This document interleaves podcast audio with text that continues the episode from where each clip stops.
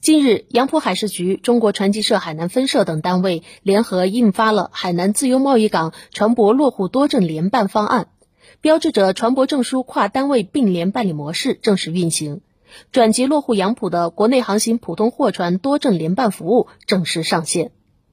受海南自贸港及杨浦航运政策红利吸引，杨浦地区注册登记船舶数量与日俱增。以往船舶办理转籍业务，需要到海事局、船机社、港航管理部门等单位办理相关手续，耗费时间长，影响船舶营运效益。为切实减少船舶转籍停航造成的时间成本、经济成本，相关单位通力协作，成立工作专班，探索多证联办工作。在前期充分调研和试运行的基础上，试点开展国内航行船舶转籍落户跨单位并联办理。海南宇航顺海运有限公司总经理赵明说：“这个船就是停航一天的话，大概是需要呃十五万的一个成本费用。然后呢，这次是通过海事部门和这个船检呢，他们联合办公。那么这一天的时间，就给我们把这几个证书就是同时给我们发到了，就是给我们节约了五到七天的这个时间，这个成本节约了大概就是呃八十万左右的这个费用。”